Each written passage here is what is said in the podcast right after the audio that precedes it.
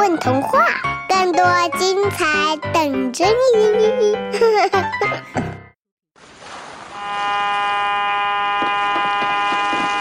豚鼠的明信片编号零零一，邮戳阿姆斯特丹彤彤，我现在在港口，要去追一艘船，我的包裹上了那艘船，情况很紧急，希望一切顺利。编号零零三，邮戳皇家邮政。我在纽卡斯尔，英国。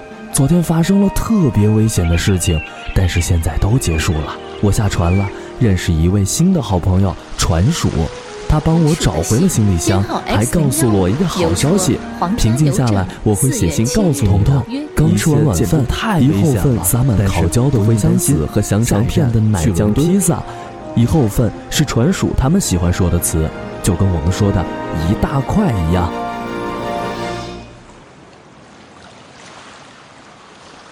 各位小馄饨、大馄饨们，晚上好！欢迎收听混童话广播，我是主播艳荣。今天我们远在英国的豚鼠斑斑寄来了他的第三封信。在上封信中，豚鼠斑斑讲述了他和猫先生混小宝在机场相遇的故事。猫先生自称混爷，带着豚鼠斑斑找到了去往荷兰的飞机，却偷偷的在斑斑的行李箱中放入了奇怪的东西。在这封信中，豚鼠斑斑回忆了他和好朋友船鼠相遇的故事。这里是阿姆斯特丹水道航行，动物黑市，豚鼠斑斑的冒险旅行即将开始。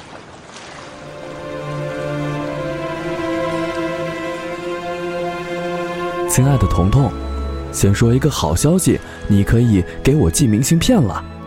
这是船鼠刚刚告诉我的，只要在信封上画上密押。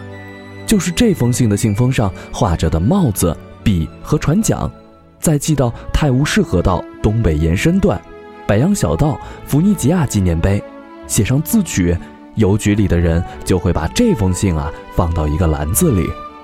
每天晚上，在邮局生活的动物们，比如老鼠和狗，就会把所有画有密押的信封分拣出来，送给收件动物们。这个地址和密押是船鼠的老板专用的，船鼠还是实习生，他没有自己的收信地址，但是他的老板非常慷慨，允许他使用这个密押。我不知道会在英国生活多久，但是船鼠说信天翁会帮忙转交信件。欧洲的大鸟们似乎都在经营送信的生意，信天翁、海鸥、白鹳，当然还有鸽子和猫头鹰。我在这条游轮上已经见过好几只帮动物带信的军舰鸟和海鸥了，它们的羽毛下藏着一个小小的口袋，可以放几张纸片。所以，我想你可以给我寄明信片或者很短的纸条。这听起来很复杂，但恐怕是旅途中我唯一可以接到你信息的方式了。我每天都会给你们写信，也想看到你们的消息。我非常想念你，想念你的爸爸妈妈，想念瓜子、小窝和家里的一切。你帮我寄点五香瓜子吧，嗯，几颗就好，偷偷包在信封里。这边有很多坚果，但是没有找到五香口味的。我只是想闻闻家里的味道，但愿几颗瓜子不会被海鸟们吃掉。上封信中断的很突然，主要是因为蓝猫混小宝的打扰。在飞往荷兰的飞机上，大狗麦克斯告诉我，他并不知道荷兰是否是豚鼠的故乡。他让我去阿姆斯特丹的一家宠物诊所里找一位博学的猪博士，他也许会知道答案。诊所不难找，但是路程却并不容易。主要是混先生，他似乎对我有很深的误会，他还有些滥用暴力的倾向，我觉得这很不对。幸好有麦克斯和机场的工作人员帮忙。总之，花费了不少时间后，我终于见到了麦克斯所说的朱博士。他有自己的诊室，就在宠物诊所的后门旁，紧邻着河道。他非常忙，有很多动物都来找他。我想他真的是很聪明。我排了好久的队才见到他。幸运的是，诊所里提供免费的水和小饼干。朱博士是一位优雅迷人的女士，非常热情。她一见到我就拥抱了我，并大声嚷嚷起来：“瞧瞧，我们有一位远方来的客人，胖乎乎的，多可爱！我告诉他我是来寻找家乡的，想知道那是不是荷兰。但是他听后非常遗憾地告诉我，荷兰可能并不是豚鼠的故乡，这里的豚鼠并不多，他也不清楚豚鼠的故乡在哪儿。小可怜，虽然你的皮毛和肉肉很适合在这个冷地方生活，但我觉得这里不是你的家。他嚷嚷着。我虽然已经有了心理准备，但还是失望地问道。如果荷兰没有豚鼠的话，为什么人类称呼豚鼠为荷兰猪呢？朱博士惊奇地反问：“荷兰猪？你是说，在你的国家，人们称呼你为荷兰猪吗？”“对啊，女士。当然，我不是一只猪，猪只是一个形容词，表示我们很可爱。有时人类也会叫我们荷兰鼠。”我解释道。关键点并不在猪，而是荷兰猪，这很有趣，你知道吗？在整个荷兰或者整个欧洲，我们对你的称呼之一是几内亚猪。朱博士对我说：“几内亚猪。”我有些发愣，这个名字听起来可真遥远。对，那是一个非常美丽的非洲国家。荷兰猪这个名称让我深感荣幸，不管是从荷兰还是从猪的角度。但荷兰确实没有多少豚鼠，我想这儿应该不是豚鼠的故乡。那么我的故乡在，嗯，几亚吗？我问。是几内亚。我怀疑“几内亚猪”这个称呼可能也是一个美丽的错误。我在非洲纪录片里看到过长颈鹿、大象、狮子，还有狒狒，但从来没见到过豚鼠。不过别慌，我想想谁能帮助你。嗯，你们有谁是从非洲来的吗？朱博士问候诊区的动物们，大家面面相觑。一只牙疼的水獭捂着腮帮子说：“大市场那边有几只獴，它们好像是从埃及来的，离几内亚远吗？”哦，朱博士沉思了一会儿，不知道，但总归要比我们近一些。你可以去尝试一下。大市场在哪儿？就在北边，不远。但是在河对岸，你需要坐船去。哎，外乡人到了这儿，总会被搞糊涂的。如果不着急的话，我有个朋友过会儿来接我，你可以跟我们一起走。我刚要答谢，朱博士便抢在我面前握住了水獭的脚蹼。非常感谢你，可真热心。来，让我看看你的牙齿，希望我不会再弄疼你。啊啊哈哈啊啊啊！接下来的十五分钟，水獭先生的惨叫声吓跑了候诊室一多半的动物。他出来的时候，嘴里含着麻醉用的棉花，看起来腮帮子更大了。他说话声音含糊不清。闭着眼睛直哼哼，朱博士倒是满脸笑意。休息一晚，明天就会好的，以后不会再疼了。我赶紧去搀扶水獭先生坐下。朱博士的大嗓门继续说：“你帮他，他帮你，看，这才是动物应该做的。”下一位。我们在诊所又待了一个多钟头，才见到了来接水獭先生的人。你能猜到吗？对，就是船鼠，我得好好和你说说船鼠。它个子很高，有些瘦，穿着一件皱巴巴的水手衫，皮毛油光水滑，小眼睛四下看着，尾巴在身后不安分地晃荡。第一眼看上去，他并不讨人喜欢，就像一个无所事事的混混。但他确实是个热心人。水獭先生的样子让他吃了一惊，他赶紧过来搀扶。水獭先生仍旧痛苦地闭着眼睛，不愿说话，只是打了一个手势，算是替我们介绍了。我告诉船鼠，水獭先生没事儿，然后请他载我去大市场。水獭先生闭着眼睛点点头，算是证明了我的说法。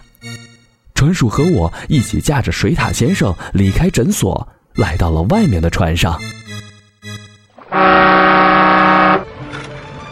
阿姆斯特丹是一座建在水上的城市，每座街道都是一条小河，每条小河也是一条街道。这个城市被无数条河流分割，道路和房子就像一座座的小岛分布其中，数不清的小桥把它们连成一片。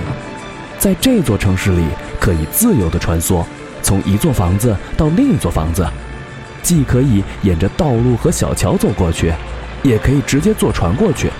这座城市的船要比汽车多得多，每条河道里都有大大小小的船舶，紧密有序地在河道里航行。船属驾驶的是一艘样式简单的小汽艇，非常灵活。我们把哼哼唧唧的水獭先生放到了船舱里，船鼠拉了一下汽笛，小船便离开了河岸，挤进了河道中的船队里。这片水域就是阿姆斯特丹大运河。你看，这些河道笔直，在这开船很轻松。船鼠说道：“我们的小船离开了小河道，汇进了一条大河，两边出现了很多大船。但很快，一个转向之后，我们又进入了更大的河道，数百条船航行在我们的前后左右。我从来没见过那么多船。”船主介绍说：“里面有游艇、货船、渔船、大型驳船。”那几条巨大的是三尾帆船，三尾帆船有高高的桅杆、修长的船身，这样它们看起来特别的帅。现在他们正在准备靠岸，一群小驳船从侧面顶着三尾大帆船的船身，慢慢的把它推到了岸边，就像一群小蚂蚁推动一片巨大的树叶一样。我们沿着主河道行驶了一刻钟。又拐进了另一条笔直的小河道，河道尽头就是水獭的家。水獭家的几个孩子听到小汽船的声音，便都迎了出来，后面跟着水獭夫人。看来呀，他们都在等水獭先生回来。水獭先生的可怜样子博得了全家人的同情，孩子们是忙活着帮他准备舒适的床铺。水獭夫人邀请我们进屋吃点东西，但是。船叔婉拒了。他们家只有鱼，还是冷的。回到船上，船叔跟我抱怨：“既然我们要去大市场，那好吃的可多了，我们可以去大吃一顿。你去那儿干嘛？要卖东西吗？”我向船鼠解释了半天，诸如我从哪里来，我要去找我的家乡，为什么要先去大市场，等等等等，说的我是口干舌燥。但是船鼠看起来像是听懂了。嗯，也就是说，你不是只兔子啊？我还纳闷你的耳朵怎么这么短。别介意，我挺喜欢兔子的。当然，你也不赖。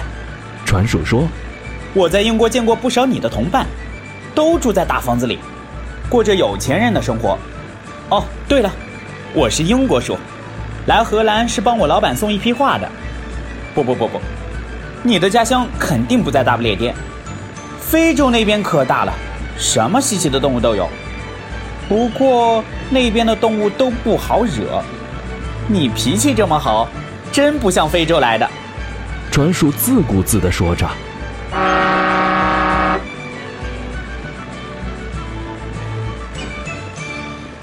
眨眼间，我们就到了大市场。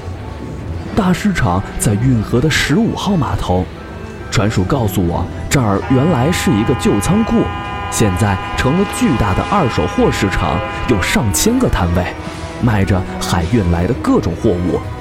我们要去的是地下排水道里的动物黑市，在那里出售的东西比地上的还要不合法。我们要找的人应该在那儿。还没到码头，我就感受到了这个市场的繁忙。港口停满了小船，码头上都是拎着大包小包的人和动物。河道的排水口附近，成群的海鸥和野鸭提供摆渡服务，专门把船停得远的动物载到了排水道口。价格是一把面包渣一次。进了下水道市场，空间比我想象的宽敞多了。摊位由简易的木架搭建而成，摆放着色彩浓艳、来路不明的商品。可能是接近傍晚的缘故，这里的顾客并不多，摊主们也只是闲坐着，没有招呼生意。船鼠看来是这儿的常客，几乎每个摊主都和他打招呼。这个市场啊，像迷宫一样，转了一会儿我就头晕了，眼前总像是看到了很熟悉的东西。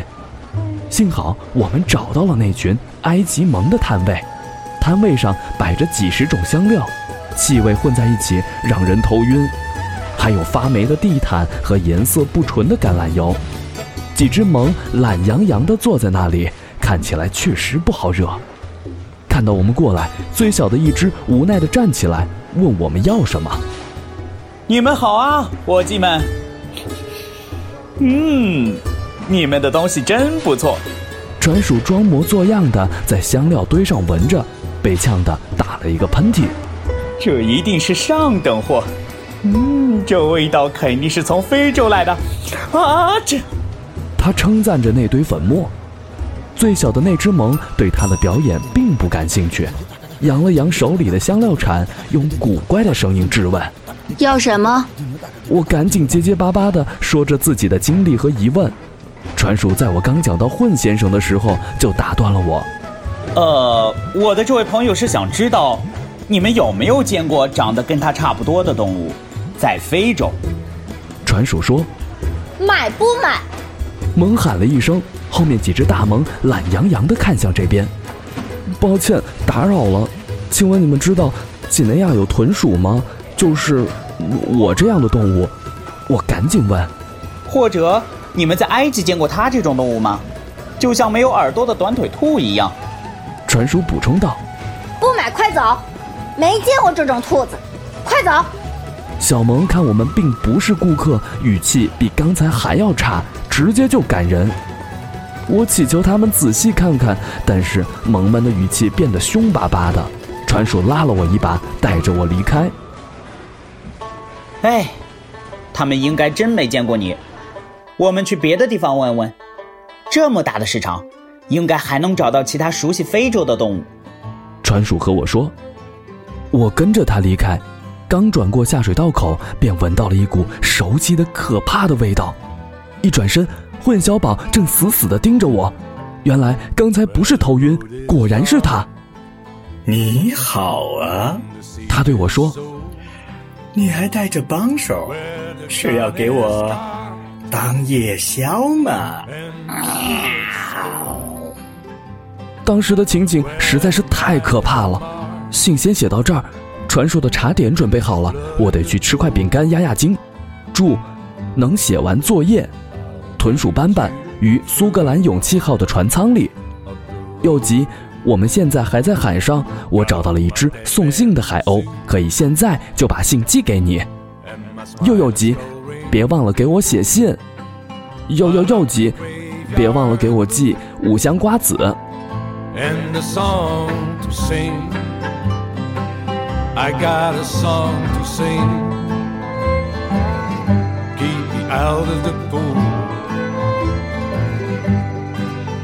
大